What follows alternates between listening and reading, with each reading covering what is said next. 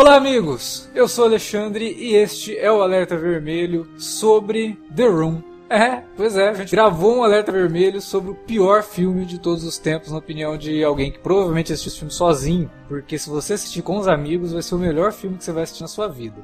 Pra falar de The Room, tá aqui Davi Garcia. Ai, ai, estamos aí, né, cara?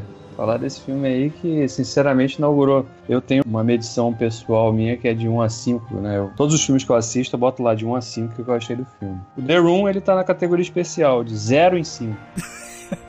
Achei que você tivesse dado nota negativa, mas tá bom. Você assistiu o filme sozinho? Não. Ah, já, já é um passo certo. Eu sei que você vai perguntar pra ele como é que tá a vida sexual. é, já é um passo certo. The Room não é um filme pra você assistir sozinho, você tem que assistir com uma galera. E também, vocês já ouviram a voz dele, tá aqui o Felipe Pereira. Vou ler uma coisinha pra vocês aqui. Se muitas pessoas se amassem, o mundo seria um lugar melhor para viver. Vejam The Room, se divirtam e aproveitem a vida. O sonho americano está vivo e é real. Sabe o que é isso? Isso era para ser o discurso que o Tom Yuzu ia falar no, no Globo de Ouro, só que o, o James Franco não deixou, tá ligado? É, porque o James Franco tem juízo, né? No mínimo. De, cara, eu não vou deixar esse cara começar a falar, não. Eu, ah, cara, eu sou contra. Eu, eu queria ver. Acho que Tom Izu nunca é demais. Então tá, depois da vinhetinha a gente volta para falar sobre The Room e também sobre, eu não, não comentei ele no começo, mas também a gente vai comentar sobre o Artista do Desastre, filme que estreou aí e que tá todo mundo gostando, ou não, sei lá. Vamos falar disso tudo logo depois da vinhetinha, não sai daí. Você curte os podcasts do Cine Alerta e quer ajudar a gente a manter esse conteúdo no ar? É muito fácil. www.padrim.com.br barra Cinealerta. Entre lá, dê uma olhada nos planos que temos à disposição e nos ajude. Como um dos nossos colaboradores, você ainda pode participar de hangouts, de sorteios mensais e de um grupo secreto no Facebook, onde você pode dar críticas, sugestões de pauta e muito mais. www padrim.com.br barra cinealerta. Entra lá, é rapidinho e você pode ajudar a manter o Cine Alerta no ar com esse conteúdo que você gosta. Fique agora com o podcast.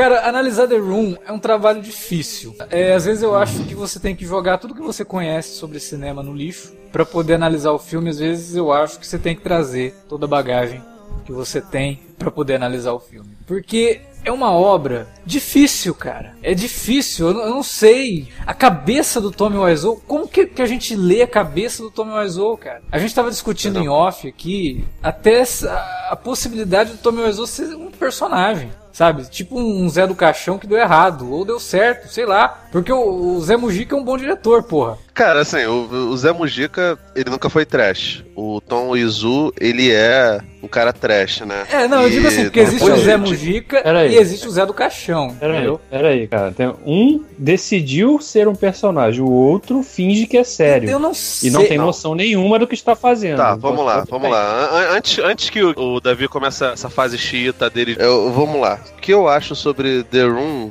a gente vai discutir durante o, o, o podcast inteiro. Mas assim, o James Franco, quando olhou pro. Muita gente não sabe, mas o James Franco é um cara que ele é muito envolvido com cinema. Acho que em 2017 ele fez, uma... ele fez mais de 10 aparições no cinema. Ele é um diretor de cinema que tem muita coisa produzida. A maior parte é muito ruim. Eu dei uma olhada lá nos filmes, são bem ruins. Alguns até que, que de certa forma, corroboram aquele lance da reclamação das meninas que, que falaram que ganharam cachê mínimo para aparecerem nuas. Não... a gente não vai entrar nesse mérito apesar de achar bem, bem, bem complicado. Mas assim, quando ele olhou pro, pro, pro The Room, acredito eu que ele viu ali um potencial muito grande de, de se contar uma boa história, como o nosso querido Tim Burton fez lá atrás, em 94, no Ed Wood. Tanto que todo mundo faz essa, essa, essa comparação como se fosse a coisa mais inteligente do mundo. Não, gente, isso é óbvio, tá? Não, você e, e bilhões de pessoas também perceberam eu isso. Acho, inclusive, Agora, eu acho, inclusive, uma, como você acabou de dizer, uma comparação preguiçosa e Ed Wood é um filme muito melhor do que o Artista do Desastre. Pois é, eu, eu, vou te falar, eu revi Ed Wood esses dias. Eu acho ele maravilhoso, eu acho ele melhor do que o artista de design, mas eu gosto pra caralho também do artista. Não, e não acho que as, as, todas aquelas curvas dramáticas sejam necessariamente cópia, não. O contrário. Mas assim, o que o artista de desastre faz é uma ode a um tipo de cinema que é completamente relegado ao riso, ao deboche. Mas o modo como o James Franco olha, como o cinema do James Franco olha para o cinema do Tom Wiseau, ele ainda ele demonstra que ele vê algumas qualidades naquela maluquice. Tanto que o começo do, do, do, filme mostra várias pessoas da indústria de cinema que falam que se elas tivessem a oportunidade de viajar no tempo, elas viajariam para o set de filmagem dessa pérola. Mas eu até acredito. Tem vários filmes. Eu até acredito que essas entrevistas sejam bem zoadas também, né? Ele, ele começa com. Pô, não, cara, velho, sério, eu conheço uma porrada de gente aqui do Brasil, do audiovisual brasileiro, que dariam qualquer coisa, sério, qualquer coisa mesmo para poder estar no set do Cinderela Baiana, por exemplo. E o The Room é meio que o Cinderela Baiano da gringa, entendeu? Agora, cara, é, é, muito difícil você olhar pro, pro, pro The Room sem você olhar pra figura do, do Tom Izu. E eu, eu, nem acho que seja personagem, não. Eu acho que com o tempo, de certa forma concordando com o que o, o Davi falou lá, só que de maneira menos rabugenta, com o tempo ele foi assumindo essa persona maluca dele e, e percebeu que ele poderia, de alguma forma, lucrar com isso. E aí ele falou: não, não, ah, pô, é proposital, esse filme é ruim, porque eu pensei isso mesmo, era uma crítica social. Óbvio que não era. Ele achava que ele estava fazendo uma arte. Ele achava que ele imitando os cenários da Emanuele, ele estava fazendo algo, algo seminal. Não é seminal. Não, é horrível, é horrível. É horrível, mas, pô, cara, dá a volta, né? O problema do, do, desse tipo de filme é que algumas pessoas realmente acham, compram esse discurso mentiroso do cara, de que ele fez aquilo de propósito, né? Esse é que é o perigo, entendeu? De nego realmente misturar as coisas entre, entre uma coisa que vira coach porque te diverte pelo nível de tosquice absurda, onde tudo no filme é errado, tudo. Tem absolutamente nada que, que funciona no filme, nada, zero. E é aquele filme que é, de fato, feito como uma crítica disfarçada, né? É aquele velho tipo de coisa que o cara tá contando um negócio querendo falar de A, mas ele tá falando de B, né? E você não percebe. É mais ou Tropa, menos isso, né? Tropas Estelares, você tá falando. Sim. Tropas Estelares é bom, né? É, é o Não, então, isso que eu tô falando. Isso que ele tá dizendo, tipo, a coisa é caricata, mas isso. é proposital, uma proposital. Crítica. Ali não, tá, né? E é uma coisa que, inclusive, o artista do desastre deixa bem claro no final, né? Isso tá tanto no livro quanto no filme, né? Quando o cara vê lá a reação da plateia, ele fica, né, horrorizado com aquela. todo mundo rindo pra cacete quando ele aparece na cena e fala alguma coisa, e ele sai da sala, né, arrasado, e aí o Greg Sesteiro vai lá e dá, dá uma consolada nele, né, e fala que, não, pô, você tá fazendo o pessoal se divertir, olha aí. E o cara acredita naquilo, cara, é, é o nível de loucura da pessoa de realmente, pô, é verdade, né, cara, eu sou um gênio mesmo. Olha eu não só sei se é loucura, cara, porque de fato ele tá fazendo as, as pessoas se divertirem. É eu por isso sei, que eu acho cara. que a parada, que a parada é tão acreditar. intrigante, porque, cara, o, o, artista, olha a doideira. Bem ou mal, a gente olha pro, pro Tom Izu, vê que ele é uma figura esquisita, esse negócio todo, mas a gente sabe que ele é um artista. Ele fez uma obra, uma obra só, praticamente. Ele, ele até Acho que ele dirigiu um curta documental lá sobre, sobre pessoas abandonadas na, na, na nos Estados Unidos. Deve ter sido uma maravilha também. Mas, ele fez uma assim... série também, cara. Ele fez uma série que chama Neighbors, que não sei se vocês já viram. Uhum. Durou seis episódios e é horrorosa. É mesmo, inclusive repete o mesmo tipo de coisa tosca, assim, que passaram dez anos e o cara não aprendeu nada mesmo. Ele não, não quis não, nem estudar. Não, não, Cara, mas é o, o Ed Wood, se você pegar o começo da carreira dele e o final, é a mesma coisa. Aliás, é pior, porque no final ele. O Ed Wood passou a fazer filmes pornô, entendeu? Então, tipo, caras como esse, eles, eles não, não. A gente sabe que o Tom Wizu é um artista. E uma vez que você expõe uma, uma obra de arte, as pessoas têm o direito de, de olhar para aquilo dali e tirar a conclusão que ela quiser Sim. daquilo dali entendeu? É, e, e, assim, invariavelmente, o autor ele passa uma mensagem que o público, ou o crítico, ou o apreciador que seja, vai encarar aquilo ali de uma maneira completamente diferente da intenção inicial do, do, do sujeito. Entendeu? Sim, sim. Então, não, por mais que ele não enxerga, mais que ele não enxergasse aquilo ali como uma comédia, cara, o filme é. é eu tipo, sei, cara, meu eu... Deus do céu, ele deixa, deixa Life of Brian no chinelo, sabe? O ponto que eu tô falando, eu não discordo dessa posição. Eu realmente acho que qualquer obra de arte, qualquer tipo de mídia, seja pintura, fotografia, cinema, livro, televisão, série, enfim. O, o público que vai reagir de uma forma é, é, livre isso. O cara vai ver de, de, uma forma que, de acordo com sua vivência, sua experiência, né, contexto de vida social, etc. Mas o artista, o cara que cria, ele não pode ser desonesto e, e, falar pro cara, não, é realmente isso aí, porque não era, entendeu? O cara tem que falar, ah, não, era isso que eu, não era isso que eu pretendia, ach... mas, tipo, beleza, tá, eu aceito que a sua visão seja essa. Eu tô achando entendeu? que você tá esperando um, um, nível de cognição muito forte do Tom Wiseau, ele não tem, eu não sei é. se ele tem capacidade para isso, cara. E, cara, e filme tosco acontece toda hora, cara. Tem todo um filão de, de coisas da Asylum que tentam ser desse jeito, como, como é o The Room, e não chegam nem perto do, do, do, é, do que é a obra, sabe? Mas aí é porque é forçado, né? Ali não, né? O, o erro, a, a, sucessão de erros é natural, porque o cara realmente não sabia fazer. Pois é, queria, mas por exemplo, as produções do Roger Corman, elas eram baratas, mas a maior parte dos diretores ali encaravam aquilo ali com coisas sérias. Tanto que bons diretores saíram de lá. Coppola, o primeiro filme dele é do Roger Corman, Scorsese, o Joe Dante, entendeu? Volta aquele, aquele coisa da discussão que é esses outros tantos milhões de filmes toscos que são lançados todos os anos, né? E que a gente não vê nem 1% deles, graças a Deus. O, o, problema é que no, no The Room, cara, não tem nada que acerta, entendeu? Às vezes, no, no, no, filme, por pior que seja, você pega aí um Bright da vida aí, que é essa bosta da Netflix aí. O filme é ruim pra cacete, mas ele tem lá alguns méritos. Ah, Pouquíssimos, mas tem. Eu acho Agora, muito mais meritoso que o, que o Bright, sinceramente. Não, mas muito eu digo mais, assim, muito mais, porque ele, digo... ele, pelo ele tem, ele tem uma alma, cara. Bright não tem alma. É, o não, The Room, digo... ele, ele, ele, ele é uma expressão, sei lá, cara.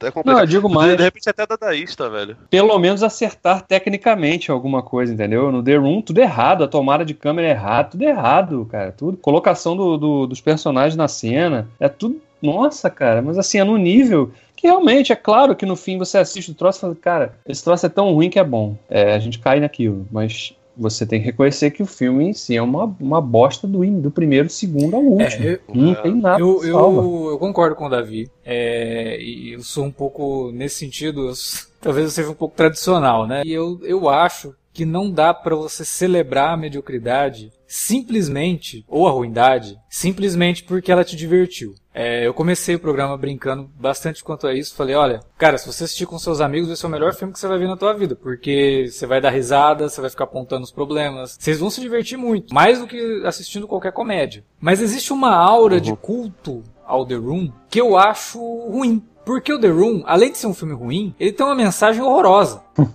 é. a, a, a... O cara era, pra... o cara era dono cara, da não, mulher. o cara é dono da mulher, a mulher é a vilã, leva o cara à loucura, leva o cara a se matar. Uhum. Não é uma coisa que é só dela, porque o filme generaliza quando ele coloca a mãe dela também sendo extremamente gananciosa, então ele generaliza, fala que toda mulher se mas a, mas a mãe tem uma justificativa, que ela, ela tá com câncer, entendeu? É por isso Cara, a gente tá... O problema não é a mulher, o problema é a mulher com câncer, segundo o Tommy Wizu, entendeu? Essa não, então... é a diferença. Isso que vocês é. não entenderam. Inclusive, o lance do câncer, ele tem um lado assim que, porra, a mulher fala lá pra filha dela, eu tô com câncer, definitivamente tô com câncer. Não, você vai ficar bem, as pessoas hoje em dia estão se curando, não sei o que. Aí passa, sei lá, meia hora, ela dá uma festa pro Tommy. Aí a mãe dela, acaba a festa, a mãe dela sobe lá no quarto. Olha, eu já arrumei tudo para você, tá? Tô indo embora. Cara, que filha! A, a mulher ela é tão horrorosa como pessoa que além de ter traído o, o Tommy, com o melhor amigo dele, ter espalhado para todo mundo que ele bateu nela. É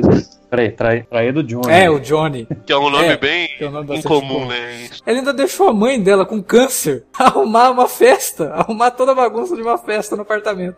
Quer dizer, a, a ideia do, do Tommy Wiseau, o que, que é a mulher, de como que ela serve ao homem, de, cara, esse filme, ele pede para ser problematizado. E eu fico vendo todo mundo enaltecendo o Tommy Wiseau por conta das coisas que ele fez. E ainda mais depois do, do Artista do Desastre, que coloca uma cena horrorosa de como que ele gravou a cena de sexo desse filme. Se aquilo realmente aconteceu, ele é uma pessoa muito pior daquilo que a gente imagina que ele seja nesse momento, cara. Principalmente com o que a gente está vendo de denúncias em cima do, do, do, James Franco, sabe? Então é uhum. tudo muito errado. O, o, The Room ele é errado como filme, ele é errado na mensagem que ele quer trazer, ele é errado porque ele provavelmente arruinou a carreira inicial de todos esses atores que participaram do filme. Vamos, vamos, vamos, vamos lá, vamos lá. Primeiro, vamos lá, Jesse Horror. Primeiro, não tem nenhum ator iniciante ali. O garoto mais novo tem no mínimo uns 38 não, anos. O Sestero era iniciante, né? iniciante com 30 anos. Porra, o, não, o coitado, o coitado do Sestero, por exemplo, teve uma oportunidade de fazer uma ponta em Malcolm the Middle, né? Ia ter conhecido o Brian Cranston. Quem sabe ele não podia ter aparecido no Breaking Bad. Aí, o Tommy Wiseau fudeu o cara, cara. Fudeu o cara. A sorte dele. A sorte dele é que ele soube escrever bem, escreveu um bom livro que virou. Caraca, cara, o, o, o Thomas ele deu a oportunidade do Greg Sestero não entrar em Demido e entrar para os anais do cinema, transando com, com o umbigo das pessoas? Talvez, mas deu, deu oportunidade de fazer isso. cara, velho, primeiro, assim, é, é, complicado você analisar qualquer coisa em relação a, a, aos fatos que o artista do desastre coloca, porque, obviamente, se, se a gente está discutindo aqui se a fala das pessoas lá no comecinho do filme, um monte monte de gente famosa tem alguma coisa de, de real ou não, você imagina se a gente for botar pra, pra tirar a prova dos nove em relação aos fatos que o, que o filme determina e, e explora, né? Eu não sei exatamente como é que foi essa, essa situação do, do, do, sujeito e o modo como o James Franco julga a posição dele ali, do, do Tom, é, Tommy Wiseau, é de um sujeito que é completamente fora da realidade. Então, até esses conceitos são muito longe da psique dele, sabe? Ele não consegue consegue entender como, como o mundo funciona. Ele não. Ele é tipo. Tu, tu lembra do, do Moisés, o, do arco-íro lá do, do, do vídeo do Silvio Santos? Ele é ele é aquilo dali, só que, tipo, com uma ideia de que pode fazer arte. Então, eu não sei, eu não vou discutir em relação a, esses, a essas coisas se isso realmente estava lá, até porque eu não consegui ler o livro, nem sei se tem edição aqui no, no, no Brasil.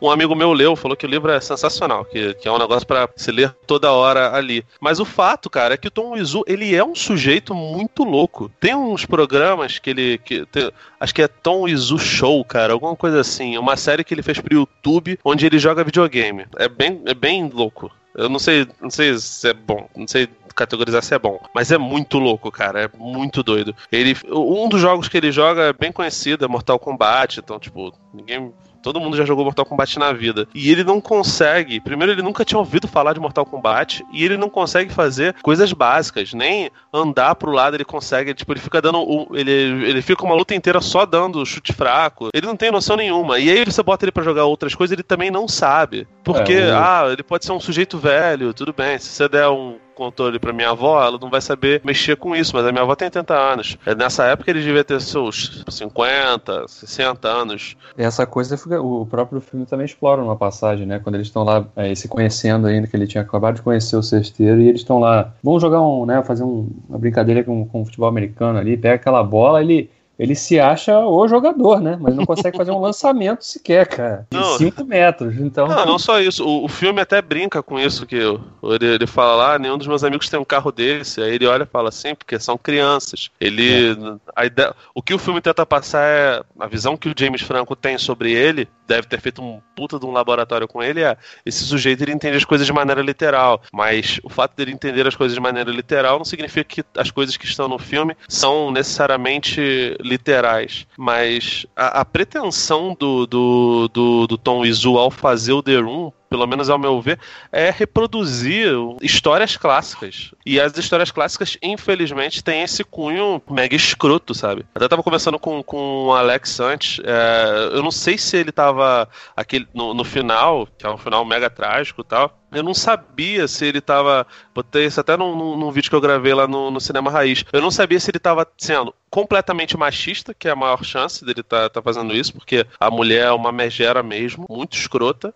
todas as mulheres no, no, no, filme, inclusive, são megeras escrotas, ou se ele estava fazendo uma crítica à, àquela, àquele tipo de prática de, de sempre se enxergar a mulher como se fosse uma vilã, de Eva ter sido o conduíte do mal dentro da Bíblia, sabe? E sinceramente, cara, hoje em dia, se você perguntar para ele, é capaz dele falar: não, não, não, é, porra, essa, essa parada aí que você falou aí, que eu não sei explicar direito. E assim, o fato dele chegar e falar isso não significa que, ele, que lá no fundo não tivesse alguma coisa é, ligada a isso, mas, cara Cara, é muito complicado. O The Room, acho que ele, ele é tão equivocado nos no seus pontos, e, é, aquela, aquele velho clichê de que ele dá a volta, esse negócio todo. Mas eu, eu de fato, não consigo olhar para isso e falar, cara, isso aqui é um lixo. Eu acho que aqueles DVDs brasileiros que tem de imitação de animação da Pixar, tipo carros têm carrinhos, sacou? Robôs, que era da DreamWorks, tem robozinhos. Aquilo ali realmente é um lixo, é uma merda. É terrível. Muitos dos filmes da Asylum são lixo pelo lixo. Filmes que o Casper Van Dien dirige, o Sleeping Beauty, apesar de eu achar alguns bem engraçados, eles são lixos. O The Room não consigo enxergar desse jeito. Porque, sei lá,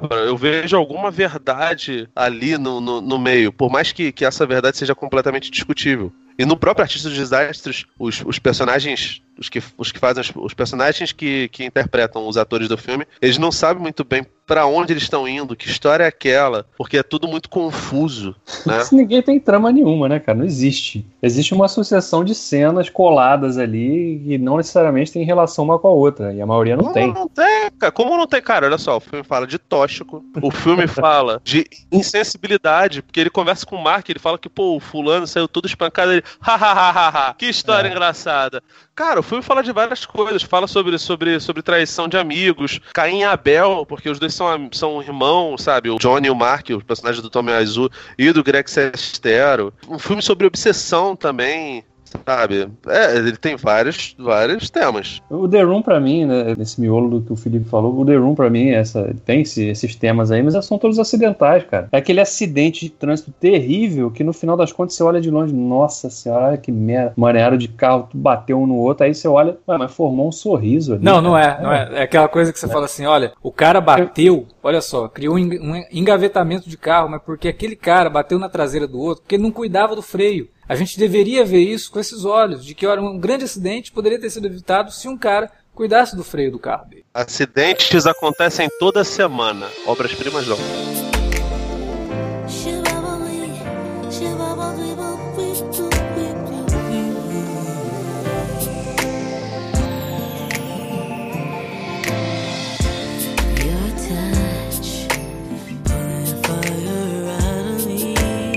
É inacreditável ao longo do filme como que os personagens agem. Simplesmente, sabe? A Lisa.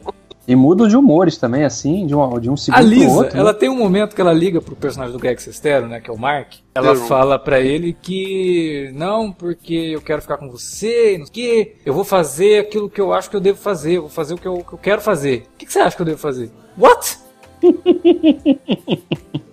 que diabo?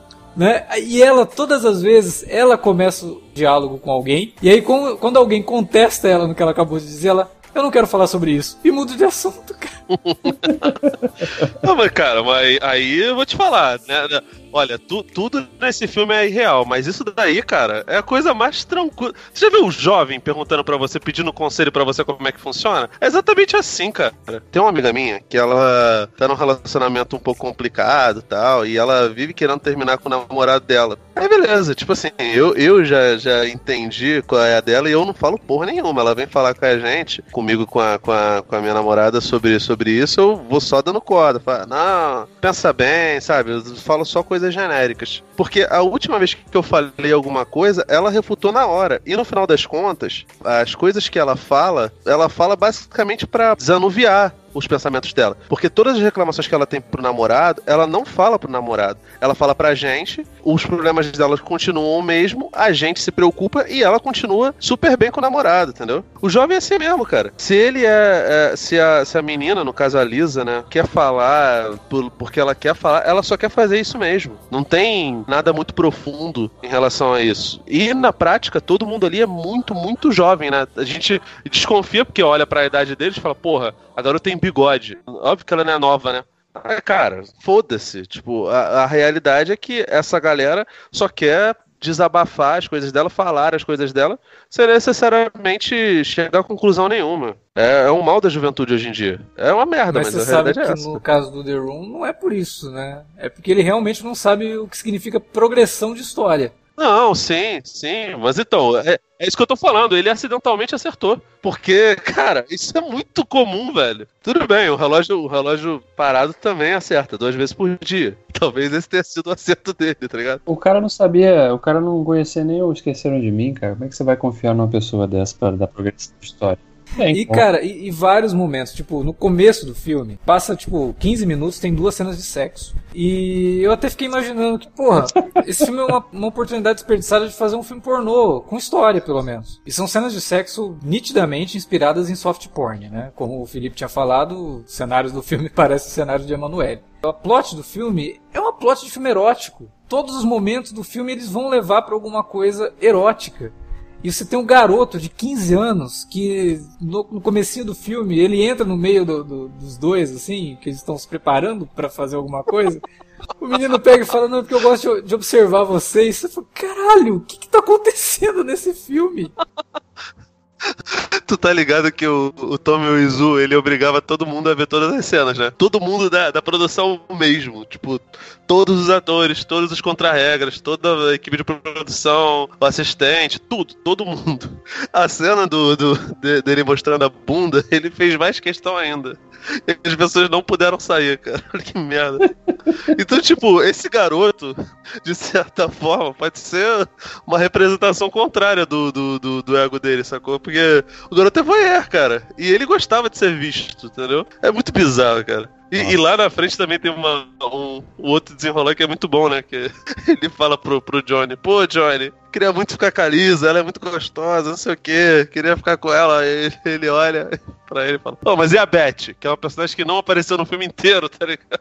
Não, é, é isso aí, Beth que é legal. Pô, acho que eu vou casar com ela. Pô, valeu, Johnny. Você é um cara de bons conselhos. Tipo, ele só perguntou e a Beth. Mas, cara, saca, são muitas coisas não ditas. Inclusive, ele faz uma coisa nesse filme que ele, aí tem que dar pelo pioneirismo dele, né? Porque em todos os filmes e histórias que a gente vê uma, uma cena de festa, obviamente vai ter vários figurantes ali. Mas aqui ele, ele dá uma fala pro figurante, né? Que é só, nossa, mas a Lisa tá gostosa hoje, né?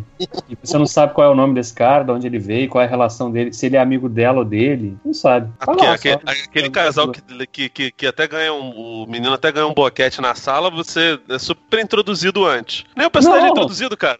Todos os personagens não, você, são assim, cara. Não, mas você entende que ela tem uma relação, a, a Michelle tem uma relação com a Lisa, né? Porque elas eram amigas confidentes ali. Tanto que ela, o, o Tommy, o Johnny descobre porque ela, ele botou a gravação ali e pegou a conversa dela, né? Dela falando ali do, do lance dela com o Mark e tal. Então se subentende-se que eles têm uma relação, não é um personagem 100% solto também, igual esse cara que eu falei da festa. Ele aparece numa cena e. Não, e, na, e a festa não. introduz um outro personagem, que é o que também faz o julgamento da Lisa, né? Porque. Quem é esse cara? Né?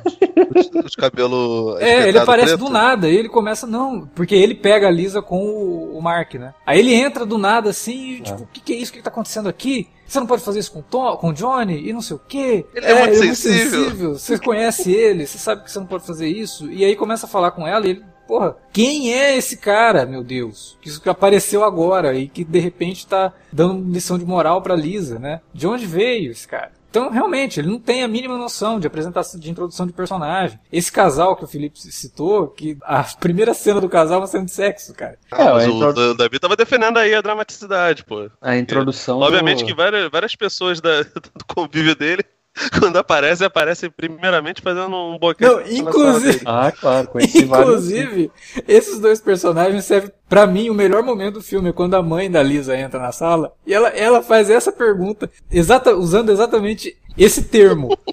Quem são esses personagens? Who is these characters?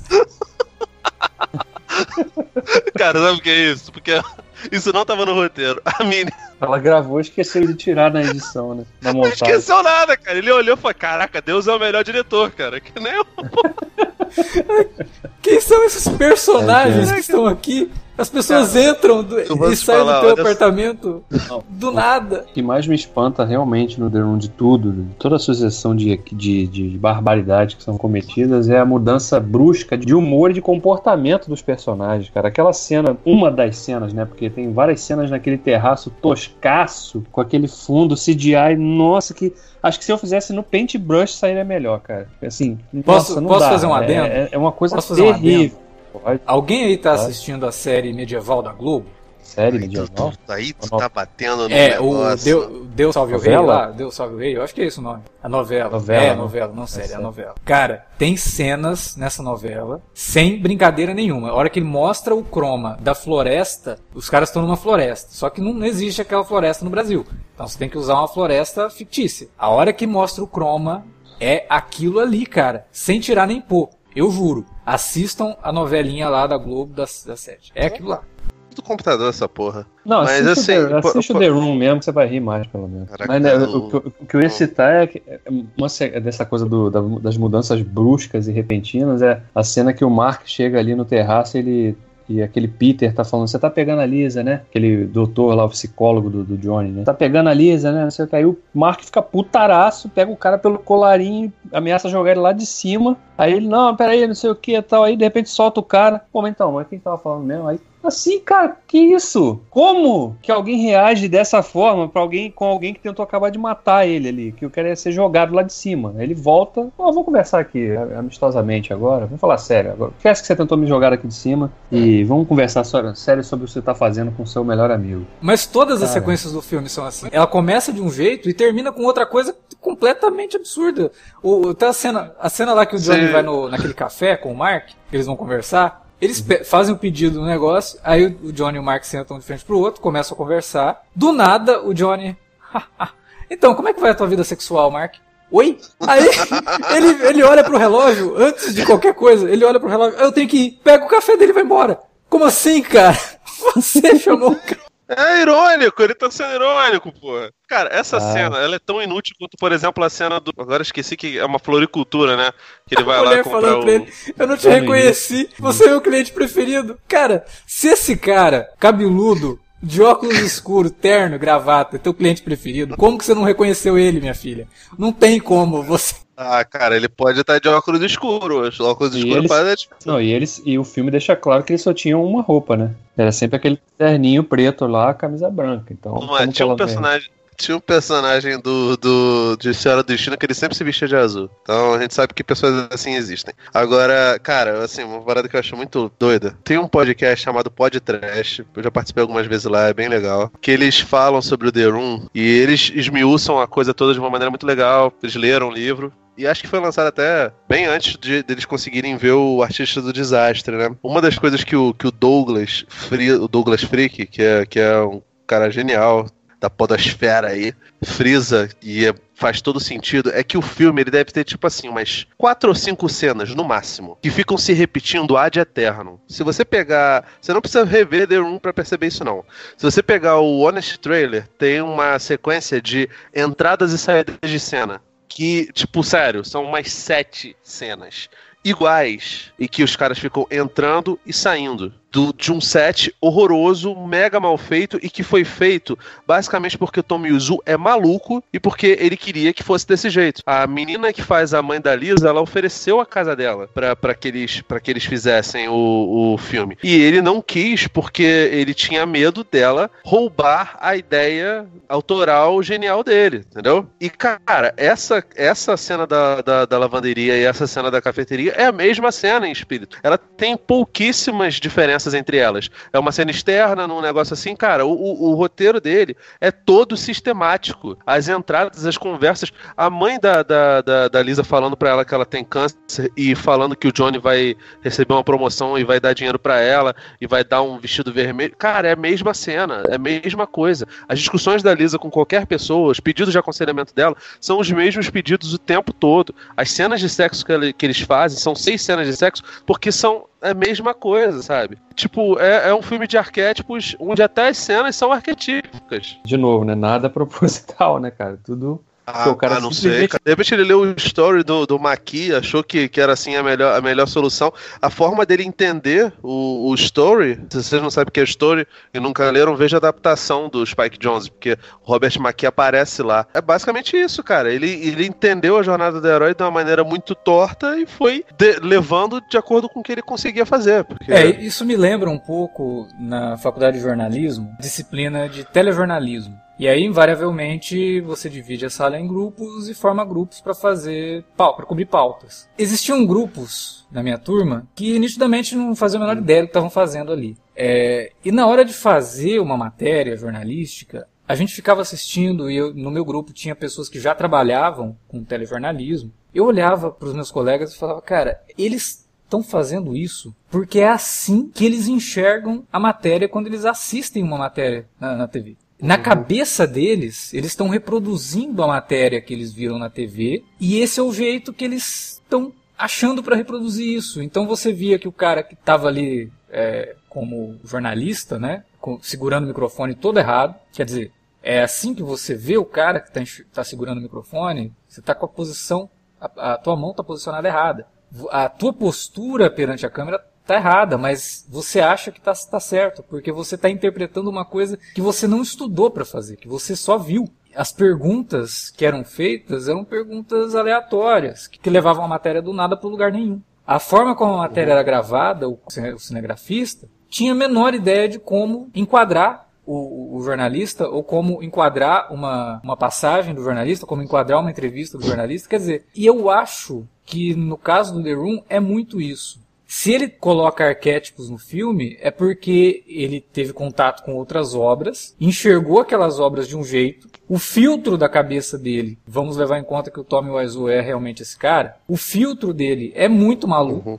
E aquilo que ele via é aquilo que ele colocou em tela. Você pode falar que o The Room é um filme sobre como que o cinema norte-americano está envolto de clichês, né? Como que o cinema norte-americano ele pode surgir com histórias românticas que na verdade são sempre as mesmas histórias. Comédias românticas estão aí para provar uhum. isso. Eu não acho que essa tenha sido a intenção, mas você pode analisar o The Room dessa forma. Eu vejo mais por outro, outra luz, cara. Eu vejo como um cara que claramente, e isso o artista do desastre trabalha bem, sobre, é, falando sobre quem é o Tommy Wiseau, que era aparentemente um cara que era ficcionado por teatro, né, porque ele fazia aulas ali, ele, ele enxergava aquela grande eloquência do palco, né, de, de, de, ser uma coisa do, daquele ator que, que respira o que está falando mesmo ali, vive como se estivesse à beira da morte. Uhum. E ele era um cara que conhecia os clássicos, né? Ele, ele fala de Tennessee Williams, ele fala de, de Shakespeare. Mas ele me parece mais é, é, é, o cara que, tá, vou fazer cinema. Só que o que ele conhecia era teatro. E ele achava que era a mesma coisa. E ele foi fazendo sem pesquisar, sem estudar. Não quis ter realmente pessoas do ramo que pudessem auxiliá-lo de fato. Né? Ele, ele sempre queria dar a última palavra para como as coisas deviam ser feitas. E, e foi aí, foi aí, nessa sucessão de achismos, de certezas que ele tinha, que The Room aconteceu, né? É, essa questão do teatro, inclusive, o artista do desastre não mostra, mas ele escreveu The Room para ser uma peça. Né? Depois ele adaptou uhum. essa peça para um livro, tinha 500 páginas, não conseguiu publicar o livro. E de, aí depois ele decidiu adaptar essas duas obras num filme, né? Ele, o The Room é basicamente um filme adaptado de um livro que não foi publicado e de uma peça de teatro que nunca existiu. Que é basicamente o 300, a continuação do 300, né?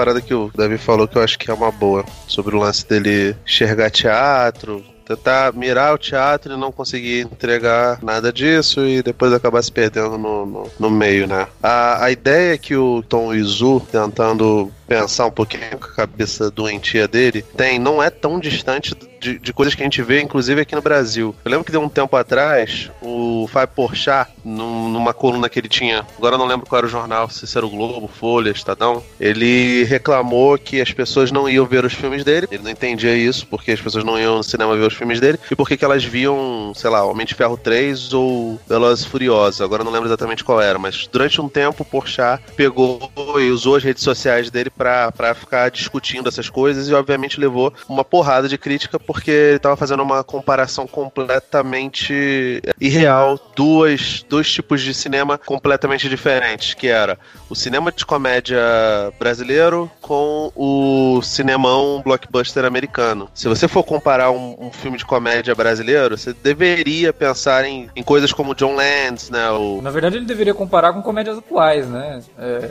que até se encaixam um pouco no, no, é, pois é. no gênero dele, de comédia romântica, por exemplo. Tem lá é, pois é. Eu não lembro exatamente qual era o filme, mas vamos supor que fosse Totalmente Inocente. Totalmente Inocente é um filme que é muito parecido com os filmes dos irmãos Wayans. Então não tem motivo para você comparar com, com Blockbuster americano, com Homem de Ferro ou com Velozes e Furiosos, porque não é sequer da mesma categoria. Que nem você fala, pô, por que, que as pessoas ficam comprando essa maçã pera aqui quando elas poderiam comprar uma banana prata? Cara, são frutas diferentes. E Ninguém além disso... troca churrasco de carne é... de verdade por churrasco de melancia também. Pois é.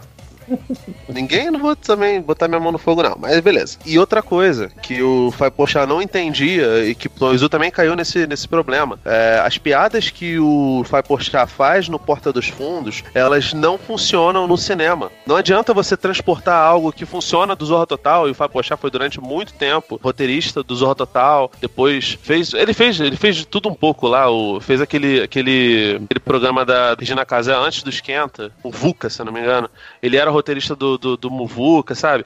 Essas coisas não necessariamente vão dar um bom filme de cinema, porque são linguagens completamente diferentes, são públicos completamente diferentes. As pessoas que vão no cinema, elas podem ou não gostar desse tipo de coisa. E eu não vou nem dizer que não tem público, porque a maior parte das grandes bilheterias de, de cinema brasileiro, que tem mais de 2, 3 milhões de, de, de visualizações, de, de pessoas pagando ingresso, são comédias da Globo, com Leandro Hassum, com Paulo Gustavo, esse negócio todo. Só que você tem que entender o que, que o seu público quer. E o Tom Izu, ele não entendeu que a tradução do teatro para o cinema não pode ser literal. E claramente aquilo ali nem no teatro funcionaria.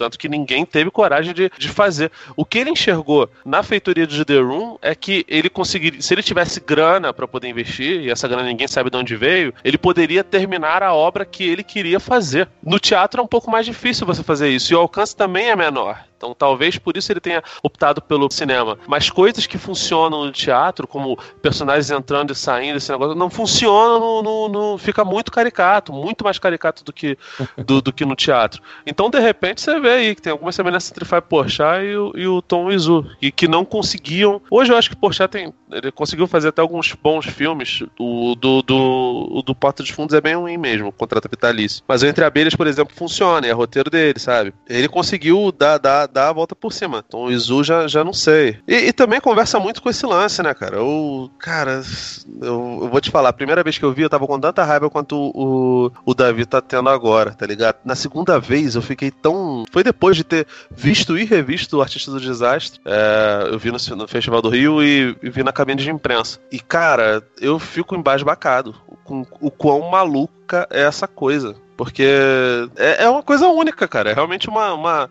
Pode ser uma merda ou pode ser uma pérola entre as merdas, sabe? Mas é, é indiscutivelmente algo que, que não dá para se ignorar. Eu acho que o The Room, na verdade, ele sempre. Eu, sinceramente, não tô zoando, não é um filme que realmente deve ser usado em faculdade para é porque ele é o anti-cinema. Você uhum. quer aprender o que não fazer? Assista esse filme. Tudo que está sendo feito aqui você não pode fazer. Entendeu? Então ele é uma aula acidental, mas é uma aula. Verdade. Não, isso é. é. Não, é verdade. Mas todo, mas todo é, filme é. você pode usar como exemplo e todo e todo filme bom você deve usar como exemplo e filmes ruins você utiliza como contra-exemplo, né? Sim. Não, mas eu digo porque aqui, não, mas, aqui mas, tem mas, tudo, aqui tem tudo de ruim que você pode, tudo que você não pode fazer, você vai encontrar o um exemplo ali, entendeu?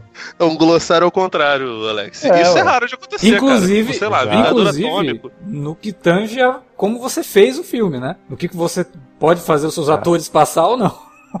então eu acho que ele é um filme que realmente deveria ser estudado para que não aconteça de novo. Ou então que, que seja uma coisa realmente feita de forma proposital, né? Eu não sei, eu, eu, eu, sou do time que acha que o Tom Izu é completamente louco, ele não tinha noção. Aliás, ninguém acha que dentro da. Talvez o Greg Sestero tenha sido a primeira pessoa a ter percebido que o que aconteceu ali era digno de, de sabe, de. Porra, já que a minha carreira agora tá. Já que eu não pude participar de Malcolm in the Middle e ter depois entrado lá em Breaking Bad, até porque todas as pessoas que participaram de Malcolm e The Middle passaram por Breaking Bad, né? Sem exceção, né, Alex? Mas depois de ter, ter perdido essa, essa oportunidade aí única, né? Vou tentar contar o que aconteceu comigo, porque ele percebeu depois de um tempo que o que aconteceu ali provavelmente acho que ele não tivesse experiência. Provavelmente jamais aconteceria em outra história. E assim, eu não consegui ler o livro, né? Mas considerando o personagem do Dave Franco, que é o irmão do, do, do James Franco, fazendo o Greg Sestero e olhando o Tommy Wiseau no começo, cara, a interpretação que o Franco dá, e pode ser só uma interpretação do roteiro do, do artista de desastre é de puro encantamento. Porque a manifestação do que o Tommy Wiseau faz lá naquela aula de teatro, ela é muito doida, ela é muito louca, indiscutivelmente, esse negócio todo, mas ela é muito visceral.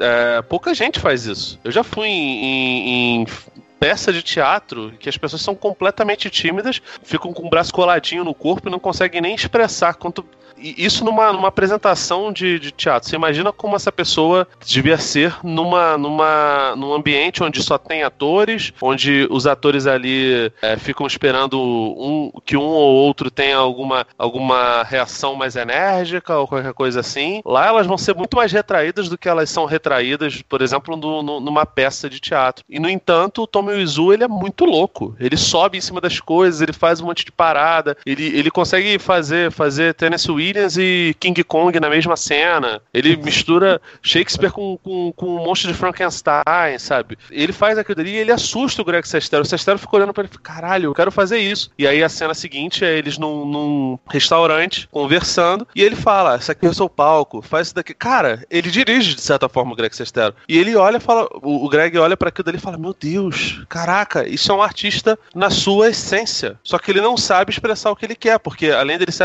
artista, ele é um retardado. Né? Ele não tinha essa, essa, essa ideia no começo. Mas ele, na, no, na primeira vista, ele olha aquilo dali e fala: Caraca, ele é um artista. Tanto que o título do livro é O Artista do Desastre, que acabou sendo o título do, do filme, sabe? Agora, se toda manifestação instantânea de arte, né? Toda manifestação sem pensar, manifestação voluntária de arte é uma manifestação necessariamente boa, aí já é uma outra discussão. Acho que nem toda arte é realmente válida. Né? A gente ficar falando isso vai ser puramente mentira nossa. Não, não, não. Toda arte é válida, não sei o que. Não, tem arte que é uma bosta, cara. Não só por qualidade, mas também por, por representar muita coisa. O começo do, do, do, do, podcast, o Alex fica discutindo. Será que, que pelo discurso que, que o Tom Izu propaga no filme dele, vale a pena a gente valorizar isso? Não sei. O D.W. Griffith, ele fez um, um, um filme que tá na história do cinema por, por questões técnicas, mas que é hiper racista, que é, o, é a história de uma nação.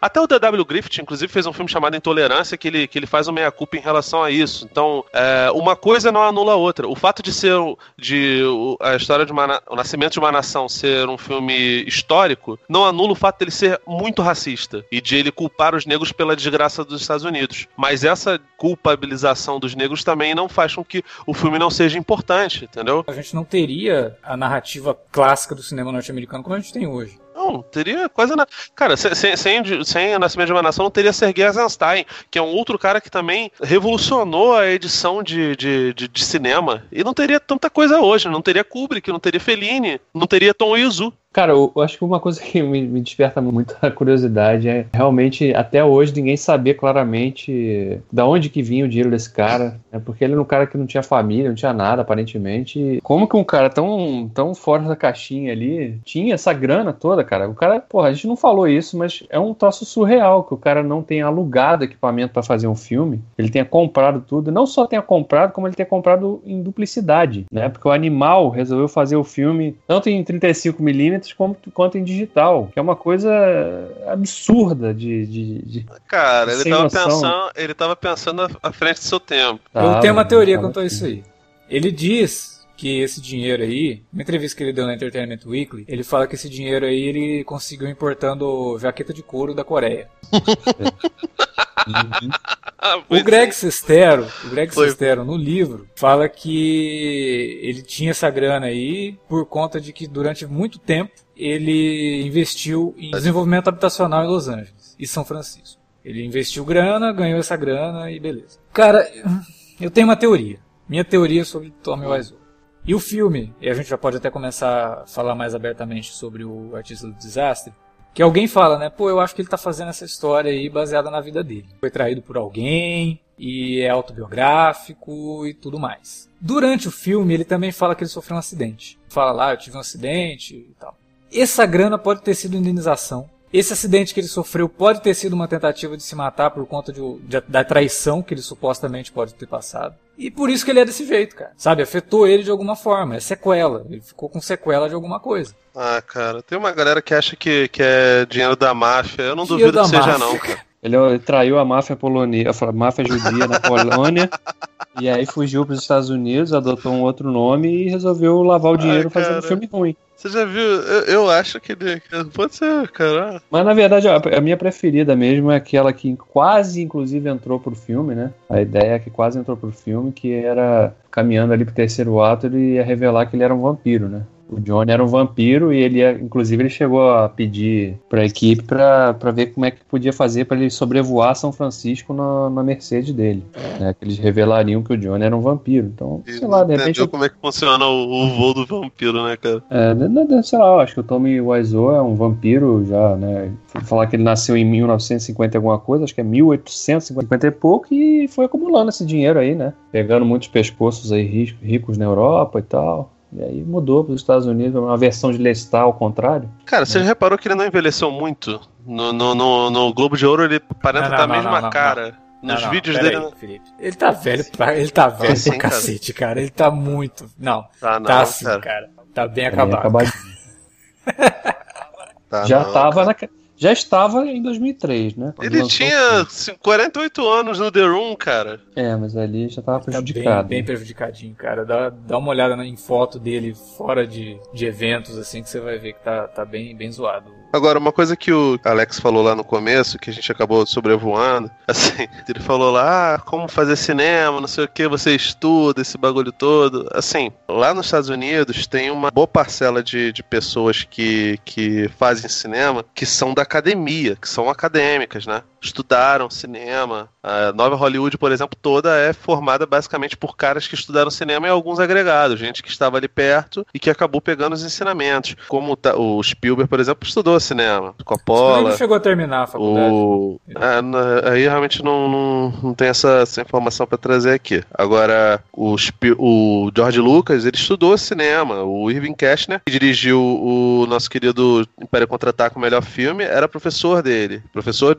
dessa galera toda, do De Palma. Enfim, Agora, existe uma outra parcela de, de, cineastas que são autodidatas. Entre eles, Quentin Tarantino, Orson por Welles, exemplo. Né? Praticamente autodidata. Só, sim, tem uma, uma penca. A diferença é que Orson Welles, Tarantino, esses caras, eles consumiam muito cinema. E eles se aproveitavam muito do cinema para de, de, de, ver cinema para poder entender. Eles souberam, porque o filtro conversa... deles não é o filtro do Tommy Wiseau, é o que eu falei lá atrás. O Tommy Wiseau também sim, assistia, sim, sim. só que é, o filtro a, dele... A comparação lá com, com, a comparação lá com os alunos de, de, de, de telejornalismo, é bom que assim, eu, eu, também me formei em jornalismo um pouquinho depois do, do, do, Alex. Na minha época já não tinha esse termo telejornalista, entrega a idade bonita, né? Mas tudo bem. Mas assim, da mesma forma que os alunos de telejornalismo apresentavam as coisas daquele jeito, o, o Tom Wiseau também faz, tal. O Tarantino e o Orson Welles também faziam. A, a diferença de background talvez esteja aí. O, o, o Wiseau, ele não estudava cinema, ele claramente não procurou estudar cinema. Porque ele não entendia que aquelas coisas que ele estava falando eram completamente anacrônicas. O, o porra, Tennessee Williams, cara, é, o Bonde Chamado Desejo é uma história de, de, de abuso terrível, cara. E ele cita ela o tempo todo, fica lá gritando, Stella! lá pro Judy Apatow, lembra? Então, tipo, cara, que coisa bizarra, por que ele tá fazendo isso, sabe? É, pra ele, aquela dali é uma história de amor, cara. Ele não entende que, que, que aquilo dali é um, uma história de, de um abuso uma mulher, cara. Ele não consegue ter, ter essa, essa, essa noção. Por isso que a, a Lisa, ela é um personagem pra, pra ele meio vilanesco, porque na cabeça dele é isso aí, cara. O filtro dele não consegue perceber que aquilo ali é uma, uma injustiça com as mulheres em geral. As mulheres são vilãs naturalmente, como Eva era, como tanta gente era.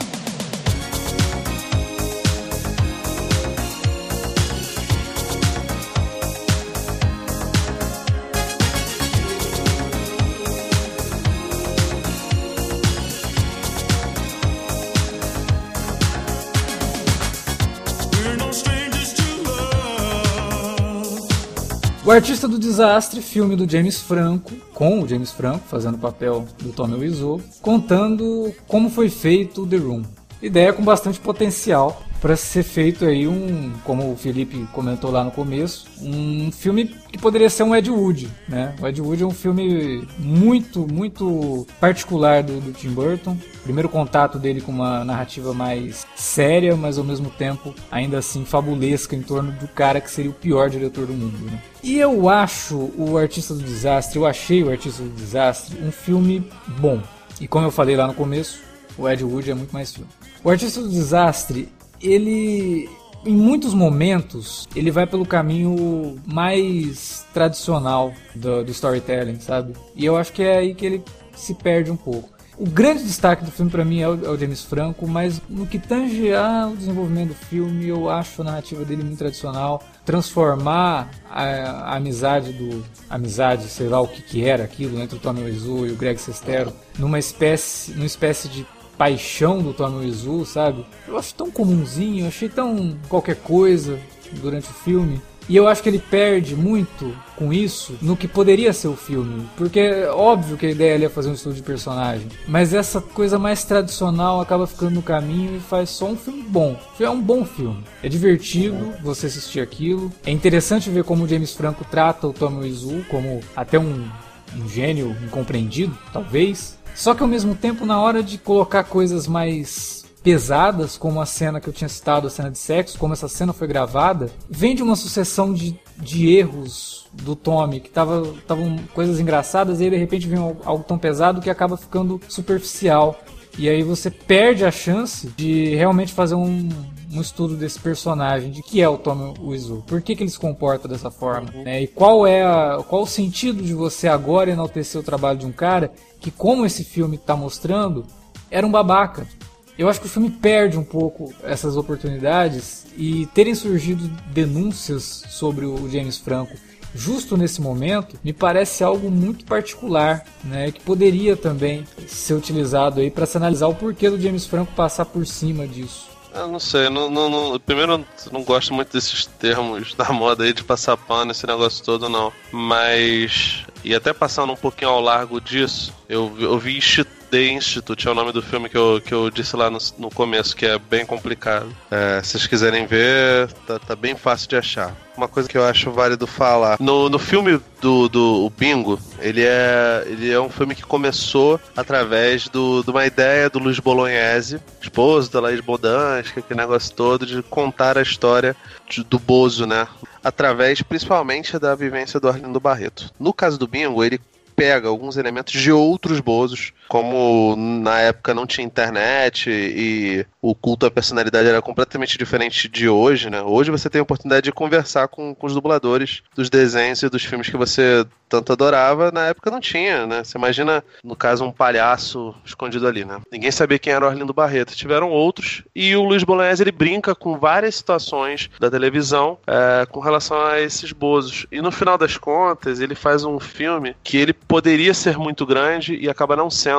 Basicamente porque o Arlindo Barreto fez um pedido pro Bolognese, que era de. No final do pro Bolognese e pro Daniel Rezende, que era o diretor. Que no final do filme o personagem teria que se converter como ele se converteu ao cristianismo. Isso acabou influenciando no filme. A conversão dele, no final das contas, se você for analisar, ela pode ser encarada de uma outra forma, de uma forma mais crítica. A transformação da pessoa, a transformação do ethos dela e esse negócio todo, né? Mas no final das contas ele se tornou um filme careta. Basicamente porque o biografado, por mais que não aparecesse lá, o nome do personagem do Vladimir Brich não é Arlindo Barreto. Aliás, não podem nem usar a marca Bozo, quanto mais o nome é Arlindo Barreto. Mas como o biografado ainda estava vivo, e ele aparece, o Arlindo aparece no filme, participou, de certa forma, do, do, da construção do roteiro, o Bolognese e o Daniel Rezende ficaram com receio de, de bater de frente com ele. Então, acredito eu que o James Franco, por se tratar de um cara que estava vivo, ele não, não tinha muito por onde, por onde correr.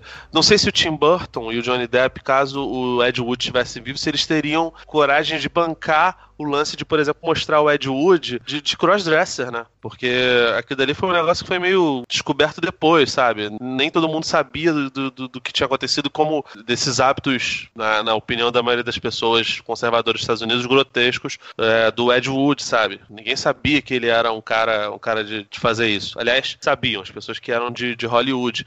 Então talvez a preocupação do Franco era de, de, tentar preservar a doideira que era o Tom Izu. Até porque, cara, sei lá, não é que você, você contraria o cara, o cara percebe que você tá chamando ele de, de, um, de um abusador escroto, o cara vai tentar te matar. Eu não duvidaria. E sinceramente, cara, foi aquilo que eu falei. Não sei se, se o James Franco olha para isso com, com, com um olhar crítico, porque talvez olhando pro Tom Izu fala, caraca, esse cara é tão doido que ele não percebe a merda que ele tá falando, a bosta que ele tá fazendo, sabe? Eu sinceramente não acho que o, que o James Franco tenha enxergado o, esse, o personagem, né, que é um personagem para mim, Tommy Wiseau, como alguém realmente digno. Nossa, esse cara é fascinante, eu tenho que fazer, falar sobre ele. Eu acho que eles, eles é uma figura tão pitoresca, né, e uma história tão surreal de tudo que cercou a produção desse filme. Ele fala, pô, isso é bom demais para deixar passar, né, cara? É, isso pode render realmente um material e fica fácil, porque. E é uma coisa que eu gosto do, do trabalho do Franco nesse, do James Franco nesse filme. Ele tá fazendo uma caricatura sem, sem ser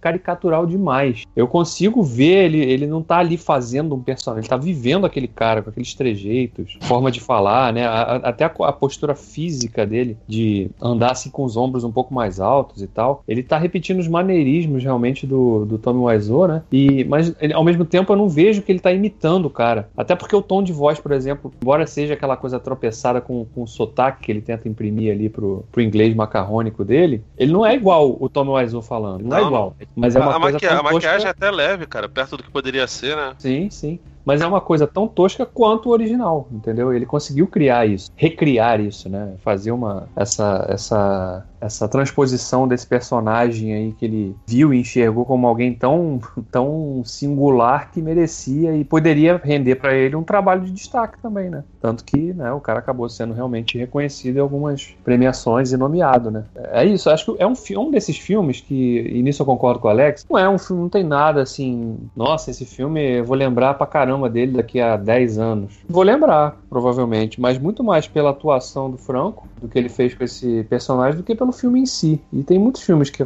que são assim, né? O filme em si, você, ele é esquecível, mas você lembra dele por causa de um personagem, do trabalho de um ator específico, né? E acho que vai ser o caso com o Artista do Desastre. Provavelmente você vai se lembrar mais do The Room do que do Artista do Desastre. Ah, sim. Não, foi o maior, né, cara? A realidade é essa.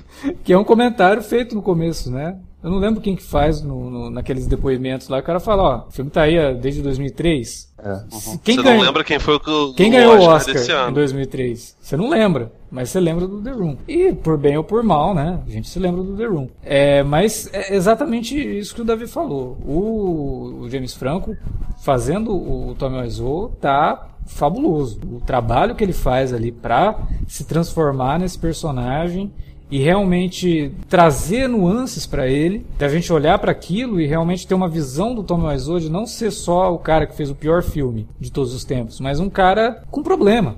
É um cara talvez doente, talvez ele seja realmente doente, talvez ele tenha algum problema causado por um acidente ou não, como o filme dá a entender em alguns momentos. E nesses momentos você para para pensar, porra, mas talvez eu não sinta só riso por esse personagem. Talvez esse personagem também possa me fazer é, sentir o drama dele.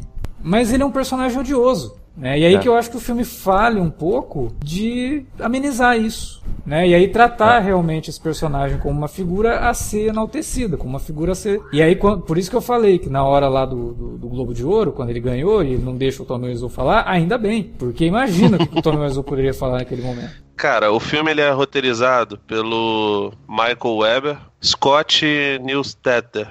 Eles vão fazer agora Novos Mutantes, né? E fizeram Cidade de Papel, A Culpa é das Estrelas, que é da mesma autora, 500 Dias com Ela e A Pantera Cor-de-Rosa 2. Então você vê que são caras que estão acostumados a fazer dramas adolescentes, comédias, né? 500 Dias com Ela é uma comédia. Comédia romântica para menina, mas é uma comédia. Não sei se talvez a, a ideia dele era, era. Se ele tivesse uma ideia de fazer um drama, acho que ele chamaria outros caras para poder, poder, poder fazer o, o roteiro desse filme, né? E não são caras que costumam trabalhar com o James Franco. Você vê, o James Franco, ele é um cara muito amigo de seus amigos. Tem vários amigos dele ali, cara. Se você for, for, for olhar, praticamente todo o elenco do Freaks and Geeks tá ali, cara. O Judy Apatow, que é o, o show... Nem se era showrunner, não sei nem se era showrunner na época, mas ele era o, o principal dos diretores de, de, de, de Freaks and Geeks. Ele faz um, um magnata de Hollywood. O Seth Rogen faz um sujeito que é meio que um faz tudo ali, script doctor. Ele também acaba sendo um pouco um diretor de, de segunda unidade e conduz a maior parte das cenas. O Dave Franco é irmão dele. E, no entanto, ele não chamou um, um, amigos para poder fazer esse roteiro. Chamou pessoas que tinham uma verve de comédia e que tinham um pouquinho de drama adolescente, mas na realidade não tem muita coisa ali de, de drama, né? Acho que foi uma escolha narrativa do cara mesmo. Se isso é, é certo ou não. Verdade, Na verdade, quem acaba decidindo aí quem que escrever, inclusive quem dirige o filme, é a produtora do Seth Rogen, né? Porque foi a produtora dele que comprou os direitos do, do livro uhum. e que aí chamou o James Franco para dirigir e tal. Então, é uma, e cara, o... é, uma, é uma escolha meio, meio arriscada, porque não sei se vocês já viram algum outro filme dele, dirigido pelo, pelo Franco. Ele tá acostumado a fazer filme do Faulkner, tá ligado? Sobre a obra do Faulkner. Horroroso. Fez dois, né? Muito ruim. Fez dois. E, cara, são filmes horrorosos, horrorosos, sabe? A maior parte dos filmes dele são muito, muito, muito ao passar. E tem de todos os, gostos. O primeiro filme dele é um filme de macaco. É The Ape o nome, inclusive. Mas assim, ele não é um cara de, de bons filmes dirigidos, não, cara. E, e, olha que ele já teve alguns roteiros aí que, que rodaram e que ficaram legais. O, a Festa da Salsicha, por exemplo, ele é, acho que ele é um dos roteiristas. Então, é, não é um cara qualquer. É um sujeito que faz muita coisa em Hollywood, mas que pega exatamente qualquer coisa, cara. Ele faz muita coisa mesmo. Ele, ele é um cara muito prolífico. Você vai na ficha dele no MDB, você vai ver que tem centenas, de, de, de produtos. Entre eles, coisas. A coisa mais seminal dele, mais conhecida dele é o Interior Leather Bar. Não sei se vocês já Sim, ouviram é falar. sobre o, aquele filme do, do Alpatino, né? Com o Alpatino. Isso. Sim, do William Friedkin, Os Parceiros filme, da Noite. Esse filme tinha na Netflix, inclusive. Eu não sei se tem ainda. É, pois é. é. Assim, o formato dele é totalmente experimental. Ele fez na época uma mistura de documentário com drama coisa que não rolava. E hoje em dia, você vai em festival de Tiradentes, por exemplo, que tá rolando agora no, no, no Brasil, e metade dos filmes são docudramas, sabe? Então, é, ele é um cara que, que conversa muito com, com o cinema alternativo e que não é um sucesso de, de, de nada, não, cara. Nem de, de bilheteria alta, obviamente que não, porque ele faz filme para qualquer pessoa mesmo, é, e muito menos premiação. Então, Artista de Desastre é realmente um ponto fora da curva da filmografia dele enquanto realizador. Ele faz, ele faz alguns blockbusters, mas enquanto realizador é isso, cara. Me parece que ele enxergou no, no, no Tommy Wiseau algo parecido com a própria carreira dele, né? De não, não ser tão é, realizado como diretor. E de ter que ouvir isso que você acabou de falar, de, ou ter que ler isso que você acabou de falar, é, em críticas dos filmes dele. Né? E aí ele enxergar no Tommy Wiseau uma chance de passar essa ideia do artista incompreendido, do artista que pode acidentalmente criar uma abre, fecha aspas, né, obra de arte, se na definição de obra de arte é aquilo que traz para alguém alguma reação, algum sentimento, o final do filme é sobre isso, né? Olha, o pessoal se divertiu todo mundo aí, duvido. Você acha que o Hitchcock alguma vez teve uma reação dessa no cinema? Então, é, a ideia do Franco é meio que essa. Olha, vocês não estão entendendo o que eu faço, eu vou fazer um filme sobre um cara que também ninguém compreendeu na época e vou mostrar que The Room pode ser analisado por um outro prisma. Não é só um filme ruim. Né? É um filme que você pode assistir e ter uma reação, você pode rir, você pode, né, você, você pode pensar dele o que você quiser, mas o filme está lá. E o, o Tommy Wiseau tem, o, tem a sua parcela ali, não sei. É, é uma leitura, mas assim, analisando um, um, bocado da filmografia dele como diretor, não, não acho que seja não. Acho que é mais uma tentativa de, de, de emplacar alguma coisa. Ele finalmente emplacou, entendeu? Sim, e aí, mas, pra cara, azar dele, emplacou e de repente tá com o nome aí na boca do sapo. Cara, não é pra azar dele, né? A gente sabe muito bem como funciona Hollywood. A gente conversou, acho que ano passado. Foi, foi ano passado, não foi? O, o Nascimento de uma Nação e o Manchester Beira-Mar, né? Eu acho até que eu cheguei a falar isso no, no, no, podcast. Não, não me lembro se eu cheguei a falar. Se eu não falei, eu falo agora. O, o Nascimento de uma Nação, o diretor, ele foi duramente punido pelo caso dele, que é nefasto o, o, o que ele fez, ou a acusação. A gente não, não tá aqui também para julgar, mas enfim. Tudo que aconteceu, a menina de quem ele, ele teria abusado, ela se matou.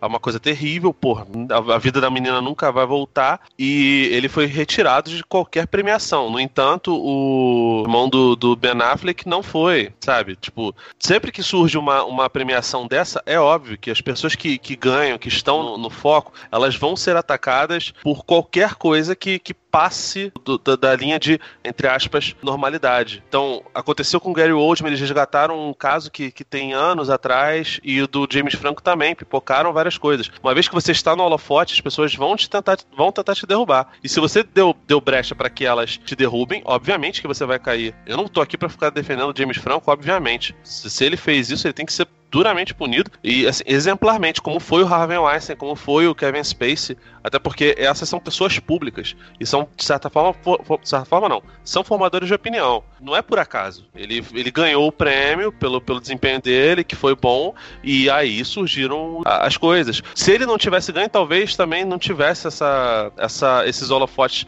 todos em cima dessas, que, dessas coisas. Acho, acho, que no caso dele, o que realmente pegou para ele foi, foi a postura hipócrita, né? De botar o broche lá lá do movimento, não sei o quê, mas ao mesmo tempo tem um monte de acusação aí de, porra, mas você faz parte desse grupo? Por que você tá combatendo esse grupo se você faz parte dele?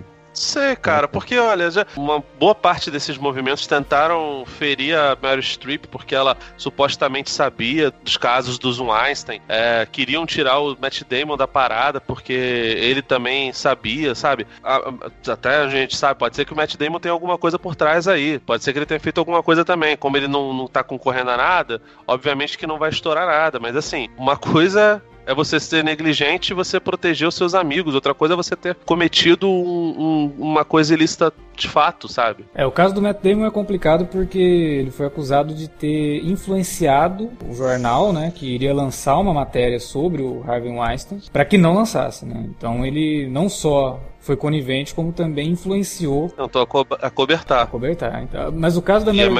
E a Meryl Streep. No caso da Cadê Mer... a sororidade? É isso que eu tô falando. É, no caso da Meryl Streep, você sabe que tudo isso foi uma, uma jogada da própria direita norte-americana para tentar sujar o nome dela, né? Depois acabou ficando claro que... É, mas então, mas uma porrada de movimentos ditos progressistas abraçaram isso, entendeu? Por isso que eu tô falando, tem que, cara, tem que ter alguma medição nisso. Inclusive, até há pouco tempo, quando ele ainda era um produtor, abre aspas, fecha aspas, respeitado, vários boatos sobre atores de filmes que não eram da produtora dele, que estavam concorrendo ao Oscar, surgiu na época do Oscar, né?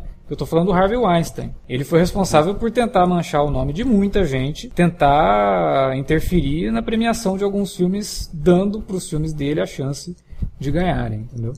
É, os irmãos Weinstein, inclusive, não só o Harvey, não. Então, cara, eu acho que Artista do Desastre é isso. Eu acho que é um filme bacana, ok de ser assistido criou-se uma aura muito forte em volta dele por conta do, do, do personagem que é o Tommy Wiseau. Ele não é tão diferente de outras biografias, né? Ele é muito comumzinho na, na narrativa e se não fosse o James Franco, e aí a gente tem que dizer isso, se não fosse o James Franco, se fosse um outro cara ali fazendo um trabalho, qualquer coisa em cima do Tommy Wiseau, esse filme passaria totalmente despercebido pelas premiações.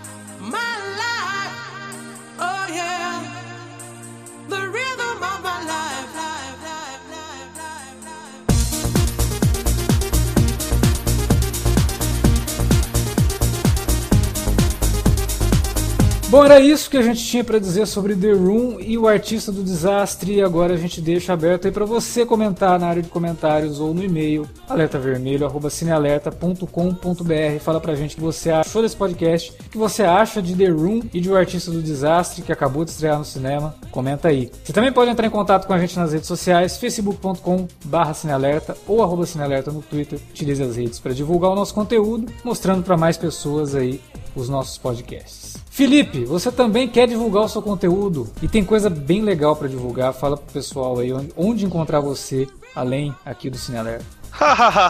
Obrigado, Alex, por essa oportunidade. Não, então, a gente fez dois vídeos lá no, no, no, Cinema Raiz. Primeiro sobre Artista do Desastre, falando unicamente sobre, sobre o, o filme. Tá bem legal, tem um monte de curiosidade lá muito louca também. Aquele jeito que vocês já sabem como é que é, um pouco desbocado, um pouco vagabundo. E também tem o nosso vídeo sobre o The Room, cara, que sinceramente é uma coisa muito louca que vocês precisam ver, porque, né, é, é uma obra seminal mesmo. Recomendo muito que vocês vejam.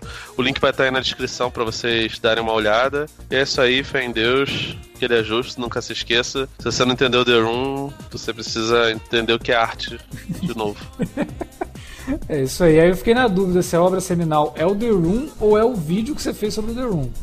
Pô, cara, o pessoal decide é um também. Ah, o pessoal decide. Eu acho que é um pouco, um pouco dos dois, um pouco dos dois. No, no, mês que vem a gente vai fazer um vídeo sobre o vídeo do Felipe, isso, falando isso. sobre The Room. Bom, galera, era isso então. Falamos sobre The Room. Essa semana tem mais podcast, tem o um minicast Star Trek Discovery e já teve, né? Ontem, o programa tá saindo na quarta-feira. Ontem, na terça, teve o um minicast sobre Arquivo X. Ouça tudo, consuma tudo e comente aí o que você achou. A gente se vê por aí. Valeu pela audiência, galera. Até a próxima.